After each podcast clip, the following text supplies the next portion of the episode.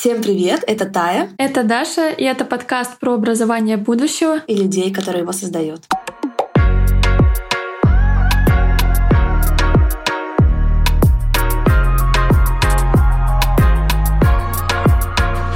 Мы решили вести рубрику «Как дела?» перед началом каждого подкаста рассказывать, что у нас снова произошло, какое у нас настроение, делиться с вами эмоциями и опытом. Ну что, Даша, как у тебя дела? Да, все отлично. Сейчас думаю над тем, как из курса перерасти в полноценную онлайн-школу. Вот сейчас у меня через час будет консультация с агентством, которое занимается перформанс-маркетингом, то есть маркетинг по всем направлениям. Мы хотим запускать там и контекстную рекламу, и таргет по всем площадкам. В общем, интересный опыт, интересно, что из этого получится. Хотим стать полноценной школой цифровых искусств, а не просто курсом по веб-дизайну. Класс, слушай, вдохновляюще. Что у тебя еще важного произошло за последние две недели? Я решила делать еще один образовательный проект, вот сейчас тоже им занимаюсь. Это связано с моей основной деятельностью, с продюсированием. Мы решили с а, моим молодым человеком, он тоже продюсер, объединиться. У нас совершенно разные подходы к продюсированию. И вот даже интересно, что из этого получится. И еще у меня параллельно идет клуб. Я недавно узнала, что Тая, оказывается, тоже там состоит. И вот совсем скоро мы будем выдавать ребятам инвайты и продлевать подписку. Да, я как раз консультировала девочек по этому клубу, и мне было очень интересно. Вообще, на самом деле, самое прекрасное, когда ты помогаешь придумывать продукт, он получается таким классным, что такой, блин, я тоже в этом хочу участвовать. Вот, поэтому вот за этим и нужно создавать продукты классные, чтобы их было много, и чтобы мы все могли быть в мире, э, где образование интересным и прикольным. И на самом деле там я вообще сейчас так впечатлилась, что вы представляете, обычно люди, ну, основатели, боятся, что люди отменят подписку, а внутри этого комьюнити сейчас люди, участники, переживают, что, господи, вдруг у них отменится подписка, они сами напоминают и спрашивают, ну что, что там нужно сделать, чтобы купить дальше. И мне кажется, это вообще потрясающий показатель, что продукт замечательный, очень нравится. Так что, девчонки, вы очень крутые, молодцы. Я тоже с удовольствием там за всем наблюдаю. Спасибо тебе большое. Во многом благодаря тебе этот продукт получился именно таким. И вообще это первый опыт э, создания продукта по подписке. Тут, конечно, совсем другой формат, другая модель, но мне удалось при этом большинство процессов делегировать и автоматизировать, что очень радует. Тая, как у тебя дела? Слушай, ну, на самом деле дела по-разному. Тут будет менее вдохновляющая история, чем у тебя. Первая часть вдохновляющая, она про то, что я нащупала какие-то свои новые, ну как, неосознанные компетенции, которые драйверы, которые меня до этого вели. Я поучаствовала в инсайт-сессии от моих друзей из образования. И, блин, это было так потрясающе. Я две недели ходила такая немножко потерянная. В общем, думаю, почему существует работа? Вот в таком я была состоянии. Я, на самом деле, ненавижу это, потому что я как раз за то, чтобы делать все по любви. И если я не понимаю, если я не хочу что-то делать, то все, я очень быстро перестаю этим заниматься. И вот тут было какое-то такое странное состояние. И ребята мне подсветили, что у меня рост был и есть в том э, взаимодействии с людьми, в том, чтобы создавать интересное видение и за ним вести. И я подумала, что эти ребята для меня, как для тебя монах, теперь у меня тоже есть люди, которые мне сказали, что для того, чтобы расти, мне нужно взаимодействовать с людьми и делиться своим видением, вести за собой. И это, конечно, так смешно, как я могла все это не замечать. То есть, когда меня ребята спросили, там, кто мои ролевые модели, я сказала, ну вот это люди, и меня, кстати, в том числе тебя, Даша, например, мои клиенты, которые вот классные, которые объединяют вокруг себя команду, которые ведут, которые видят прекрасное будущее. И когда мы начали разбираться, мы увидели, что, блин, вообще-то у меня там стоит очередь людей, которые хотят со мной работать. Я перехантила руководителя продукта одной из вообще крупнейших школ на рынке онлайн-образования к себе. Там, я однажды договорилась на интервью с премьер-министром Швеции. Ну, то есть вот такие штуки, либо про коммуникацию, про видение. А я почему-то думала про себя, ну нет, я ну, просто системный человек. В общем, это классно, на самом деле, увидеть это, признать это в себе, присвоить эту компетенцию и вот брать из нее вдохновение, энергию.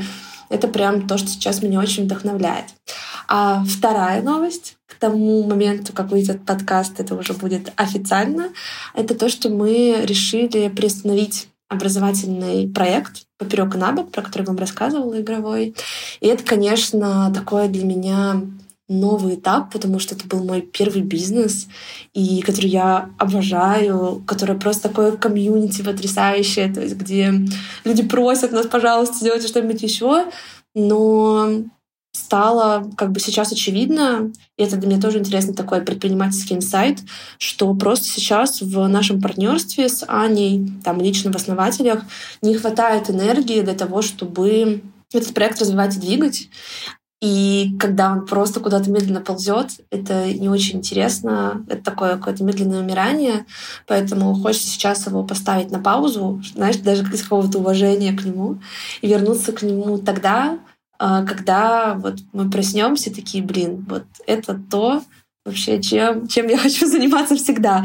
И на самом деле очень забавно, что мне недавно попалось видео Виктора Савика. Это человек, который запустил там несколько единорогов компаний, который делал образовательные техи, и он рассказывал про свои факапы и выводы. И вот два вывода, которые мне очень откликнулись и которые на самом деле совпадают с тем, к чему я пришла сейчас — это то, что им однажды не дали денег инвесторы, потому что на вопрос, а готовы ли вы этим заниматься следующие пять лет 90% своего времени, они ответили нет, мы просто наймем разработчиков.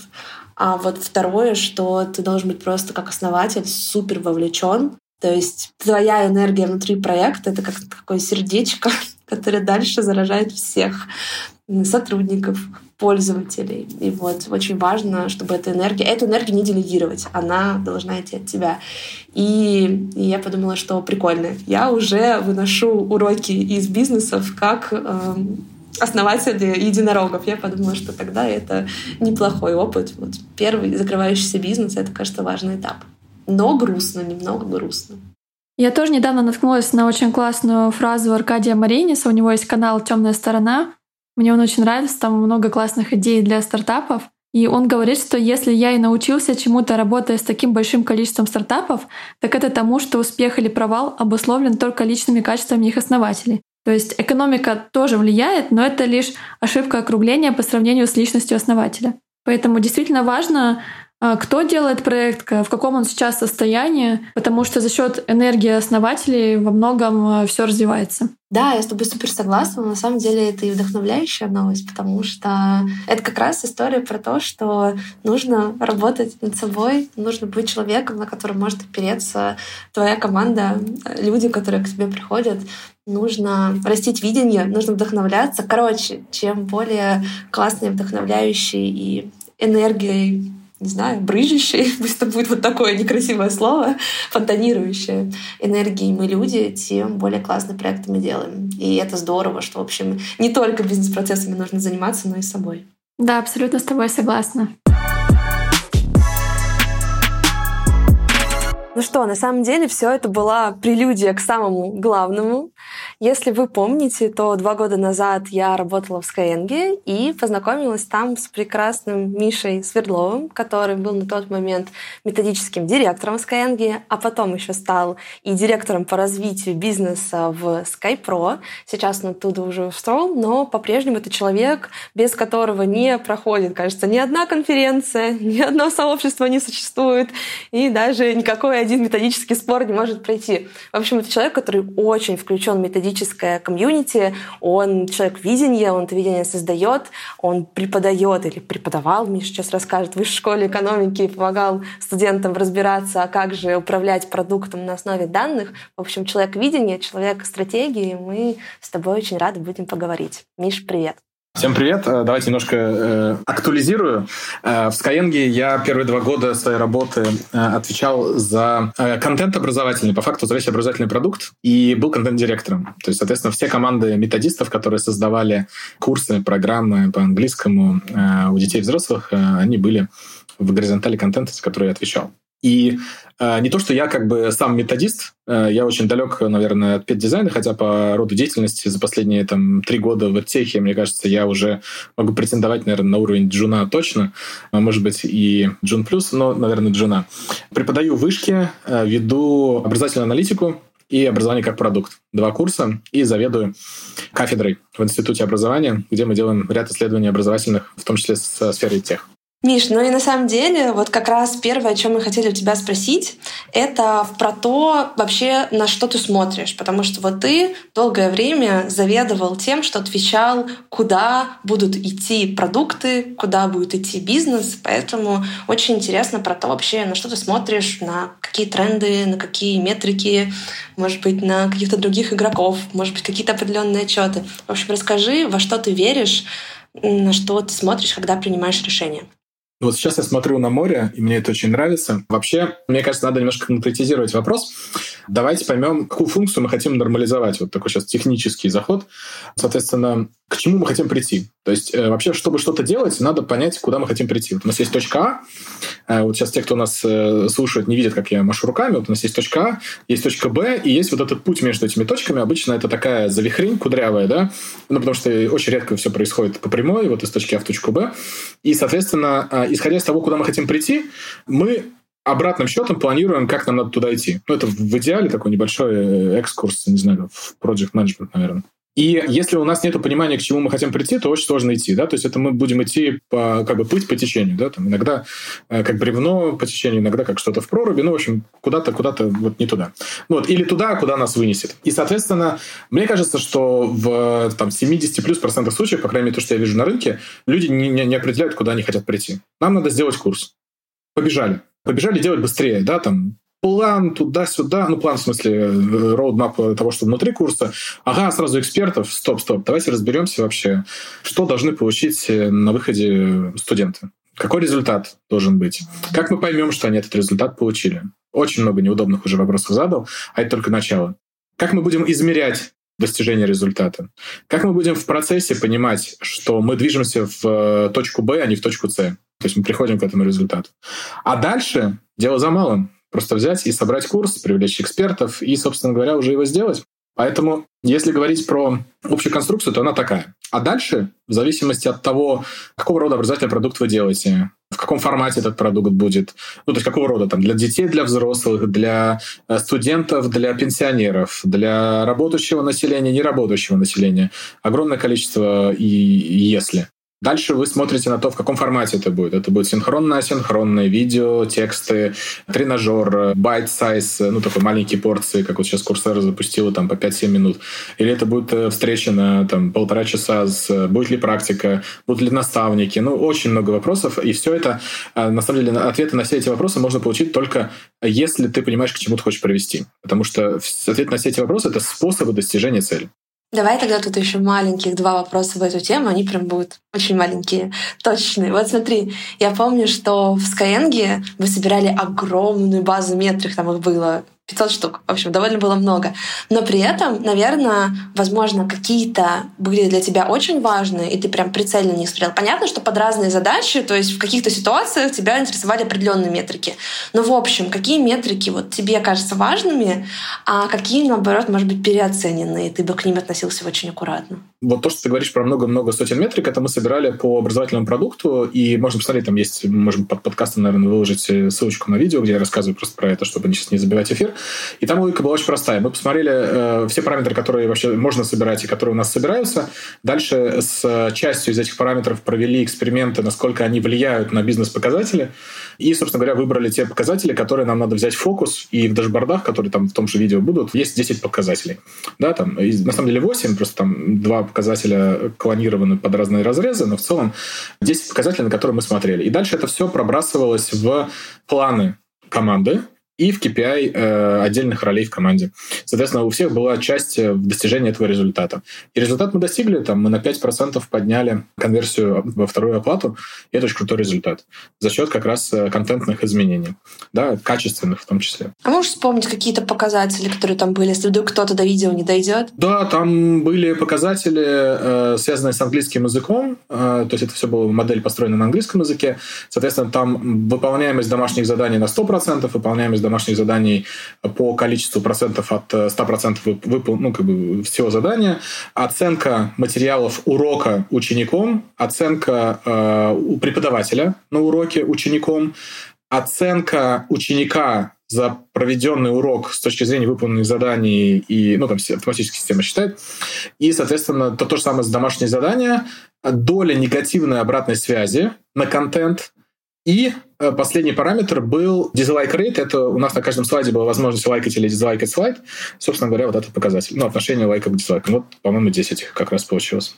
Класс. А есть какой-то какой показатель, который, наоборот, себя, в общем, не проявил? Вы очень на него ставили или вообще очень в него верят, а вы, на самом деле, на это не смотрели? Ну, к примеру, там, доходимость считается очень спорной метрикой. Ну, смотри, доходимость в английском языке, ее, мне кажется, не существует просто, потому что английский язык можно учить постоянно.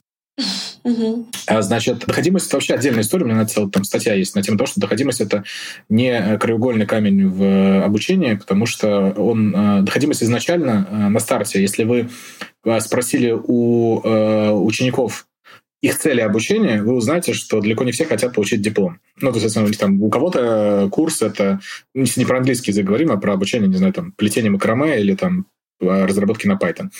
Да, соответственно, для кого-то это справочник, да, кто-то хочет просто соответственно, освежить что-то. Да, у него есть какой-то уже опыт, он хочет для себя э, такой кетчап сделать, освежить, повторить, я не знаю, как это сказать еще. Да, кому-то это нужно, потому что его отправил работодатель. И, соответственно, там тоже мотивация совершенно другая будет, да, то есть в процессе и по ходу. Но там, скорее всего, диплом нужен, потому что иначе придется оплатить курс, если ты его не дошел до конца. А кто-то кто хочет профессию сменить, да, то есть и замотивирован.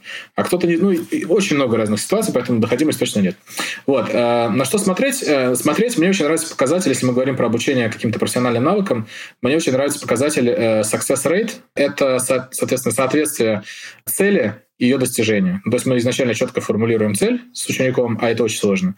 Потому что ученик будет уползать, убегать, говорить, да ладно, возьмите деньги э, и просто дайте мне доступ до видео, э, не кантуйте, да, я как бы еще не разобрался, хочу посмотреть просто, что там будет. И, собственно говоря, достижением этой цели. Самая сложная задача — это определить цель вместе с учеником, зафиксировать ее и сделать так, чтобы эта цель была действительно реалистичной, а не там такой, знаешь, которая была просто там, первая, которая попалась э, просто под руку. Почему хочешь учиться? Хочу быть умным. Отличная цель. Погнали, да? То есть, ну, это же не цель, да? Там, умный-то что? Да, как ты поймешь, что ты будешь умный? И дальше вот эти все коучинговые вопросы. Но это самая нетривиальная история, мне кажется. Класс. Хотя бы номинально бы снять и сверить с тем, э, достиг ли ученик или нет, а потом уже детализировать. Класс, класс. Ну что, пойдем дальше так к следующему вопросу. А у меня, кстати, еще один вопрос появился. Какие показатели именно продукта влияют на продажи? Здесь надо разделить. Все, про что мы сегодня говорить, надо делить. Ну, во-первых, надо, во-вторых, делить. Да делиться это хорошо. Значит, смотри, э, очень важно э, показатели продукта, когда на старте продукта, либо когда продукт уже работает на рынке какое-то время. А на старте продукта важно, наверное, попадание в э, боль целевой аудитории, и, собственно говоря, понимать э, несколько конверсий до оплаты. Ну, то есть, соответственно, сколько у тебя конвертируется из э, рекламы на посадочную страницу, из посадочной страницы в, э, там, не знаю, в регистрацию, из регистрации в покупку. То есть вот конверсия в покупку э, и причины, почему люди не покупают, э, мне кажется, это самые важные показатели будут на старте продукта, э, чтобы разобраться с тем, что дальше делать. Ну, еще можно пообщаться с теми, кто покупает, разобраться, что их замотивировало, что им понравилось, но обычно на старте больше не покупают, чем покупает. Ну, в принципе, по жизни там конверсия там, обычно в продажу, там, если у тебя 10%, это прям супер шоколадная конверсия. А в образовательном продукте так точно. Значит, э, а дальше, если ты уже долго работаешь, то эти показатели конверсии, скорее всего, будут очень сильно влиять. Отзывы пользователей в интернете, узнаваемость бренда, так называемый бренд awareness. И, соответственно, надо качать будет эти показатели. Бренд awareness точно надо будет качать, потому что мы видим на рынке ДПО, например, что там условно у скиллбокса спонтанная узнаваемость в районе, там, не знаю, 11%. Исследование середины прошлого года нам показало это. И что это означает? Это означает, что когда у человека придет в голову идея «хочу учиться», у 10, ну, 11 из 100 возникнет в голове учиться Skillbox. И, соответственно, ты э, априори увеличиваешь конверсию в результат. А у Яндекс Практикума, например, слово Яндекс по общению с коллегами дает приличный X к конверсии, да, просто потому что там стоит слово Яндекс. Потому что Яндекс известный бренд, к нему возникает доверие, при всем при том, что Яндекс Практикум с точки зрения узнаваемости бренда в целом, он э, там в районе там, 4% был. Ну, то есть, смотри, по факту мы можем смотреть тут на UGC, то есть мы можем стремиться к тому, чтобы наши студенты сами рассказывали про то, какие мы классные, их продукт вдохновлял. Мы можем стремиться к конверсии в кейс, конверсии в отзыв, доходимость до конца, если да, это тоже какой-то показатель успеха. Вот то, что ты сказала, success, success rate, замечательная метрика. Я бы не ставил доходимость до конца, потому что она ну, реально ничего не показывает. Ну, можно на нее смотреть из серии, насколько то есть, если ты ставишь перед собой э, увеличение доходимости до конца и понимаешь, что на входе у большей части людей есть э, задача дойти до конца, то дальше у тебя как раз дизайнерская история внутри, методическая работа, как сделать так, чтобы большее количество людей дошло до конца. Да, ну то есть мы же можем доходимость сделать стопроцентную очень просто, да, сделать штраф там 5 миллионов рублей или там привязать человека к батарее. Или сделать курс на один час. Или сделать курс на один час, или сделать курс э, с автоматической прокруткой видео, чтобы оно само крутилось. Да, ну то есть как бы можно по-разному сманипулировать. Но если мы говорим о том, что вот приходят 100 человек к нам учиться сменить профессию, и если мы их отобрали, если мы проверили их мотивацию, то каждая потеря — это проблема, во-первых, отбора, во-вторых, процесса обучения, да, то есть контента и методики. Ну, потому что мы смогли сделать так, чтобы им было комфортно, удобно, мотивировать их, поддерживать, ну и все дали по тексту. Да, поэтому доходимость, она такая очень изменчивая метрика, такая трики метрика. Ну, она изменчивая, но тут как бы это... И вот ну, мне больше нравится то, что ты говоришь про success rate, то есть я тоже согласна, что иногда, например, по-моему, кстати, Skillbox э, рассказывал про это, что они следили, почему у них отваливаются ученики, и потому что они находят профессию. То есть они устраиваются работать, и уже тут Миша скривил лицо. Да, я, я, я с удовольствием посмотрю это исследование, э, я видел э, другие цифры, а, в том числе Skillbox, анатологии и Skill Factory, что только 50% э, учеников приходят, чтобы сменить профессию. Да? Ну, то есть, соответственно, они приходят учиться с нуля чему-то другому. Ну, зачастую с нуля, да? И э, очень много людей там в этом пироге, ну, вот этом пирожковой диаграмме, соответственно, приходят, чтобы просто для интереса. И вот какая доходимость э, для тех людей, которые пришли для интереса, или которые пришли посмотреть три главы из шести?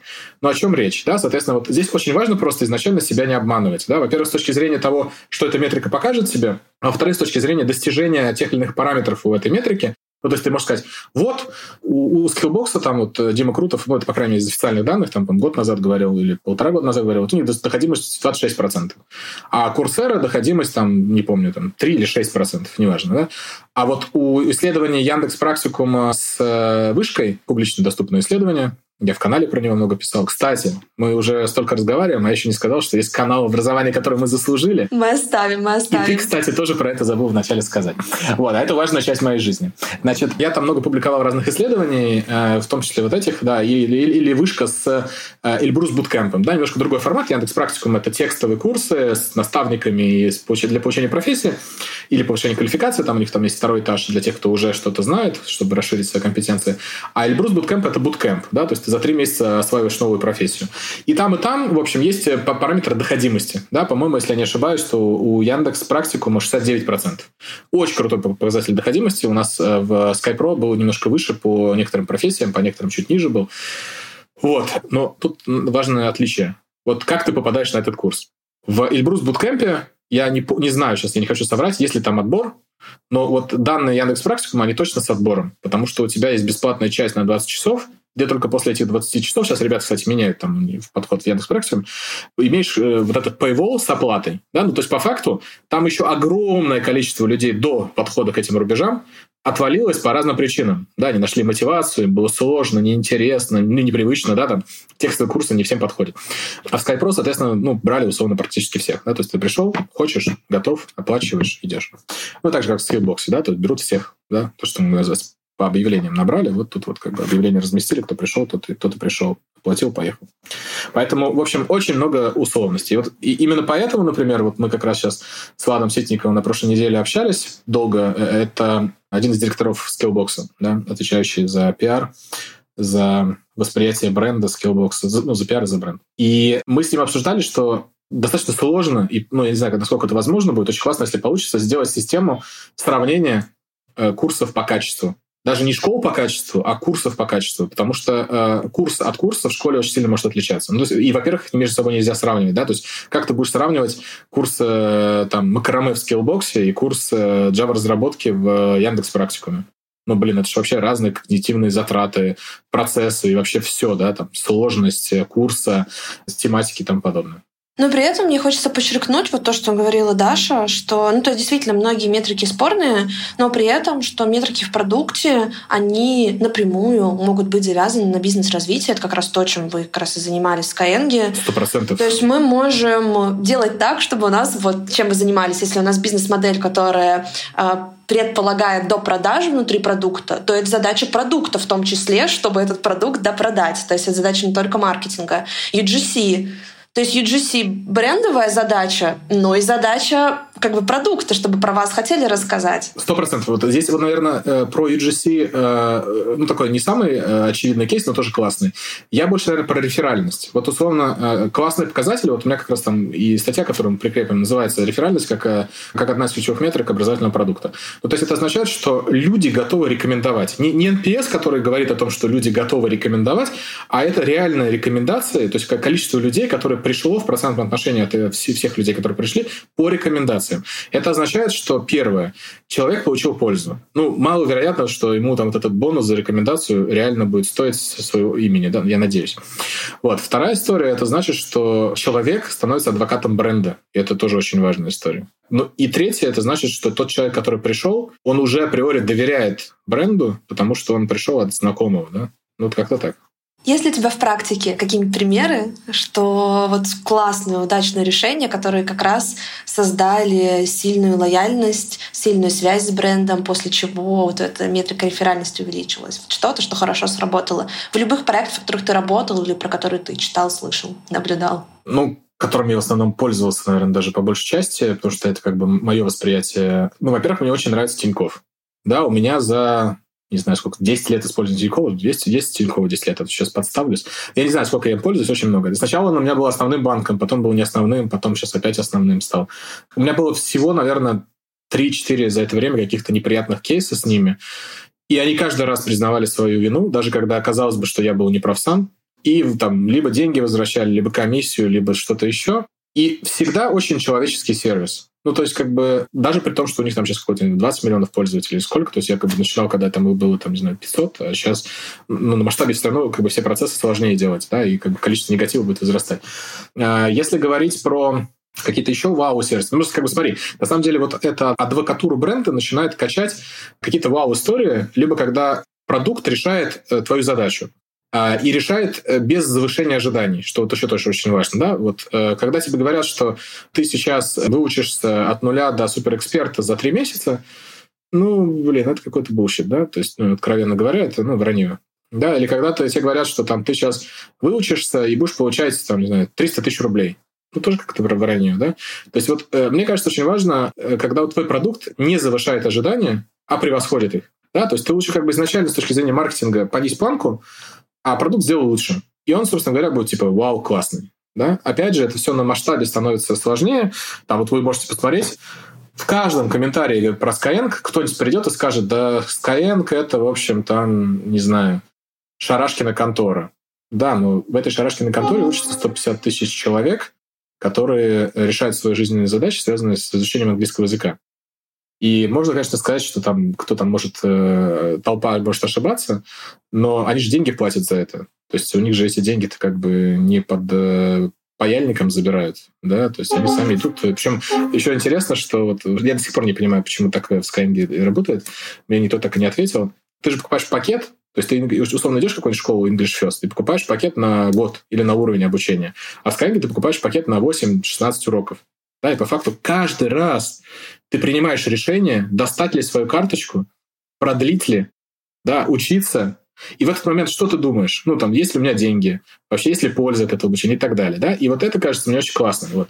Я вообще фанат Skyeng, сам учусь, и э, даже с учетом того, что там многие говорят, вот, Skyeng хорош там от бигинера до э, intermediate, например, да, уровня. Да, там несколько уровней прошел, а дальше уже плохо.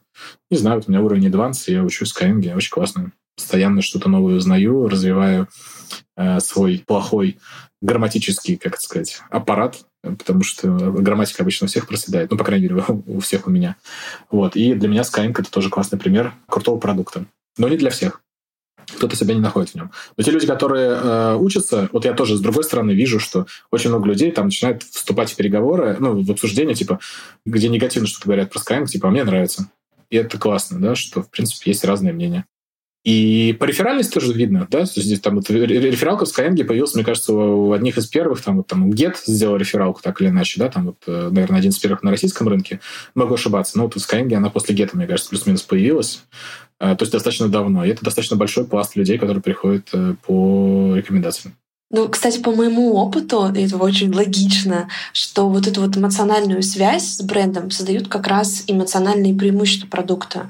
То есть, когда мы думаем не только про твердые результаты, а про эту атмосферу на курсе, про личную связь с теми людьми, э, с ведущими образовательного процесса, между самими участниками, когда эта эмоциональная связь образуется, тогда, конечно, отзывы становятся эмоциональными, ими хочется делиться и так далее. Потому что мне, например, недавно э, девочка написала пост про то, что что мое наставничество — это были лучшие вложенные 100 тысяч в ее жизни. И как бы все, что она там дальше пишет, это как раз какие-то штуки про ее самоощущение себя, про то, как ей было на этом наставничестве и так далее. И мне кажется, вот самые большие эмоции как раз, что логично, вызывают эмоциональные вещи в продукте. Еще один вопрос. А во что сейчас идут большие игроки? Большие игроки сейчас идут в банк. Мы достаточно давно уже видим консолидацию рынка. А, для, ни, ни для кого это не секрет. То есть есть консолидация рынка вокруг Севергруппа, Талантех, э, Натология, Фоксфорд, есть вокруг Сбербанка, а, есть вокруг э, ВКонтакте, теперь уже, да, Mail.ru, это Skillbox, Skill Factory, что там, Учиру, еще кто-то там из детских проектов, более, более маленьких, да, а, Geekbrains еще есть, да, соответственно, ну, есть э, Яндекс, Э, со своими образовательными инициативами. И есть Skyeng, такой вот э, последний оплот независимости, скажем, наверное, да? То есть э, консолидация, во что идут большие игроки. Сейчас большие игроки после всех событий 24 февраля и, и, идут, кто может и кто хочет, и кто до этого активничал в международку, Потому что прекрасно понимают, что если строится международная компания, то на российском рынке, к сожалению, я думаю, что в ближайшие много лет уже не построить. Да, потому что ни один инвестор не будет э, инвестировать в э, не российские, да, не изнутри, в российские активы. Вот, поэтому и Skyeng, э, и многие другие игроки, они и до этого шли в международку, а сейчас просто супер сфокусировались на этом, чтобы выйти хотя бы там, не знаю, на половину доходов на международном рынке. Ну, я знаю, что, к примеру, надеюсь, что это не NDA, а что Skylife, к примеру, они же идут, это как раз тоже часть Skyeng, разговорные клубы, они идут на международку, и у них в планах прям ребрендинг. То есть они хотят туда зайти не как российская компания, которая работает на международном рынке, а как международная компания, которая, может быть, работает на российском рынке. Э, я уж не знаю, насколько это NDA или нет, но я участвовал в этом ребрендинге. Но есть публичная информация о том, что SkyPro вышел на рынок э, азиатских э, стран под брендом Osmi Pro. Ну, я думаю, что э, это тоже о многом говорит. Вот, значит, э, но это готовилось, как еще раз, да, это готовилось еще до февраля, намного до февраля, просто февральские события э, ускорили э, ряд э, процессов и решений внутри компаний. А куда еще идут э, компании? Идут в Латам. Да, вот это, этот рынок Бразилии для всех после выхода туда Андрея Онищенко с Ебаком, он стал таким заветным рынком, э, собственно говоря, на котором можно и Э, миллиардную компанию построить, кой будет ебак, э, сейчас чуть поменьше оценка, но скоро будет. Ну и все как-то пошли еще посмотреть в сторону тренажеров. Мне кажется, тренажеры как-то начали возникать э, массово на рынке. То есть раньше был только Go Practice, там, да, последние пять лет, как тренажер такой активно известный, ну, может быть, как бы что-то еще есть. А сейчас есть и скиллсеттер украинский, есть сейчас еще ребята, Саша Клименко сделал платформу для, нативная реклама такая получилась, для тренажеров, да, и свой тренажер по софт-скиллам, эмоциональному интеллекту. Так что тут э, тоже интересный рынок. Но я не уверен, что на этом рынке много можно заработать, потому что все-таки тренажеры — это достаточно специфическая история, ты должен там что-то делать, а люди же какие? Э, им же хочется попроще видосик посмотреть, да, ютубчик. Вот, вот если у тебя ютубчик, это, в общем, масс-маркет. А, как говорил Андрей Нищенко, а если ты делаешь э, продукт для интеллектуалов, а как Яндекс Практикум, то, соответственно, у тебя и до аудитории идет э, более качественно, наверное, изначально с точки зрения мотивации, с точки зрения там, осознанности, с точки зрения готовности учиться. Потому что учеба — это все-таки сложный, трудоемкий процесс. И ресурсно затратный, что самое главное. Ну и, кстати, в эту тему я вижу, что сейчас создают образовательные продукты, ну, чаще всего в ботах, в Телеграме, которые на самом деле напоминают приложение. Вот, к примеру, там тот же Курпатов сейчас создает приложение, ну, создает бота, который а, будет помогать успокаиваться. И там как бы тебе предлагают делать всякие упражнения, есть функции в духе просто выговорись, то есть это функция, ну, то есть вот как бы ты мог бы взять и там на, в приложении какие-нибудь утренние страницы вести. Вот так у тебя есть в боте функция выговориться, написать туда просто что-то поволнует. То есть это больше похоже не на там, образовательный контент, а на как бы такую образовательную среду, или может быть даже не образовательную, а какую-то помогающую среду, которую тебе создают. Или среду саморефлексии. Вот это прикольно. Мне кажется, вообще в России достаточно низкий уровень э, как-то рефлексии у людей, да, то есть там и в принципе э, культура э, общения с э, психологами, да, которые в принципе что делают, они тебе просто подталкивают на то, чтобы ты как-то проанализировал, что происходит, и принял решение не эмоционально, а как-то логически, исходя из того, что тебе ближе и так далее. Вот. И здесь, соответственно, очень классно, когда есть инструментарий, позволяющий тебе вообще просто задаться разными вопросами. Ну, например, зачем ты хочешь пойти обучаться? Вот, типа, вот моя концепция, вот когда мы говорили про продукт, человек покупает образовательный продукт не для того, чтобы его пройти. Ну, вот это прям вот в 100% случаев, наверное, да? То есть, ну, есть, конечно, какие-то маньяки, которые любят проходить просто потому, что им нравится проходить. Но в целом а люди приходят для того, чтобы э, как-то изменить свою жизнь за границами вообще обучения, да? Ну, то есть, если сменить профессию, даже сменить профессию — это не всегда цель, да? То есть, есть люди, которые пошли в какую-то профессию потому что, э, ну, люди, 80% людей пошли в какую-то профессию, потому что им родители так сказали, или так как социальная инерция была, да, ну, по, по статистике. Вот, э, что, ну, типа, вот сейчас посмотри статистику выпускников э, этого года. Ну, ладно, предыдущего года. Этот год немножко такой маргинальный, там, э, значит, 80 плюс процентов там за несколько месяцев не знали, куда они пойдут. Ну, come on, ну, типа, они, значит, не решили для себя ничего. Пошли, куда взяли, да, там, ЕГЭ, там, где взяли по ЕГЭ, там и учусь. А потом-то им жить с этим. Да, 4 года ты проучился, класс, студенчество закончилось, надо идти работать. 40% людей никогда не работали по специальности. Никогда. Да, но это огромное количество. То есть они тратят... А, это те, кто закончил вуз. Соответственно, и что происходит? Если бы вначале задуматься о том, что, что тебе близко, пойти попробовать это, да, ну такая какая-то такая профориентация боем, которой нет, к сожалению, и в целом нету, и, и такой, и, и боем точно нет то, конечно, может получиться. Вот. Рефлексия — это очень классный э, навык, который, мне кажется, должен быть в топ навыков soft skill любого человека. Класс. Это даже как-то мета-навык, да, кажется? Ну, в общем, что-то из этого тоже очень верю в это. Да, можно, ну, как бы, можно там не, не классифицировать, но точно полезно.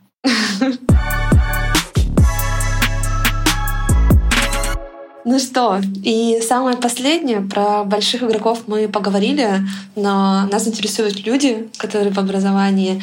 Вот все, ты ушел из SkyPro, ушел из Skyeng. Интересно, во что ты сейчас веришь, какими продуктами хочешь заниматься, что тебя драйвит, куда ты идешь. В общем, расскажи про какие-то свои личные ориентиры. В октябре мы переехали э, жить в Израиль. И тут все так хорошо, вкусно и красиво. Вот. Э, на самом деле, у меня, когда я работал в Skyeng, у меня была достаточно немаленькая консультационная практика, связанная с продуктовой разработкой, обучением продуктовых команд. Когда мы раскачали тему, наверное, первый и, наверное, практически единственный с точки зрения образовательной аналитики, пришло много компаний, которые захотели э, у себя выстроить тоже такие процессы. Вот есть у меня несколько консультационных проектов, потом у меня есть свои проекты, которые параллельно со Skyeng были э, не связаны вообще с образованием, просто айтишные проекты.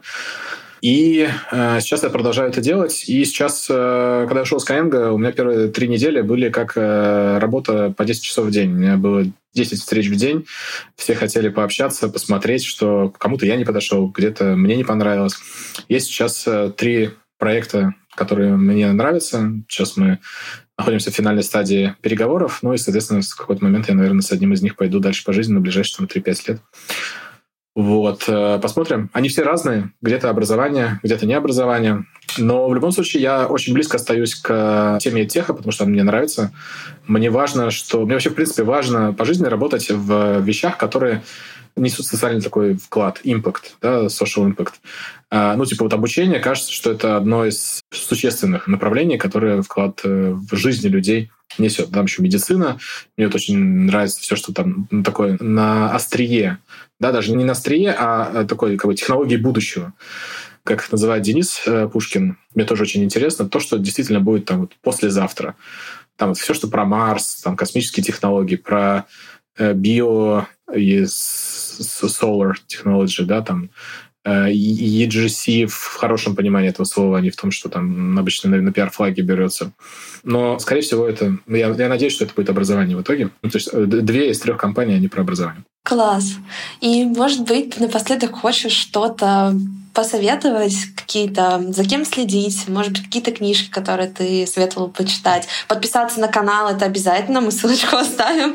Вот, может быть, что-то еще, что ты посоветовал бы людям ну, во-первых, э, ссылочку на канал-то мы оставим. Э, я делал подборку из 90 плюс каналов образовательных. Э, там есть чем поживиться, это совершенно разные направления. Одна твоя любимая книжка и какой-нибудь один консалтинговая компания или что-то, ресурс, в котором секретно нужно подписаться? С книжками проблемы. Я не помню, которую, какую книжку я последнюю прочитал.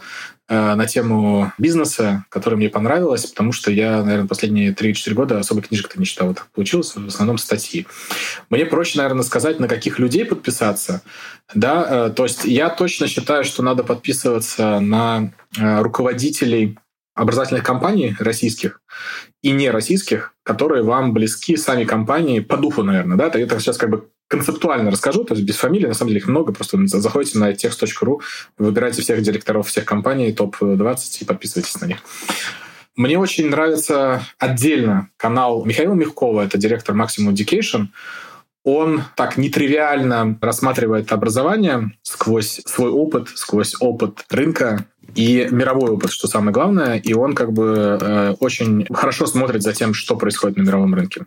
Э, еще я бы посоветовал подписаться на Сергея Чернышова. Это такой бунтарь от образования, он директор нового колледжа в Новосибирске, соответственно, рекомендую.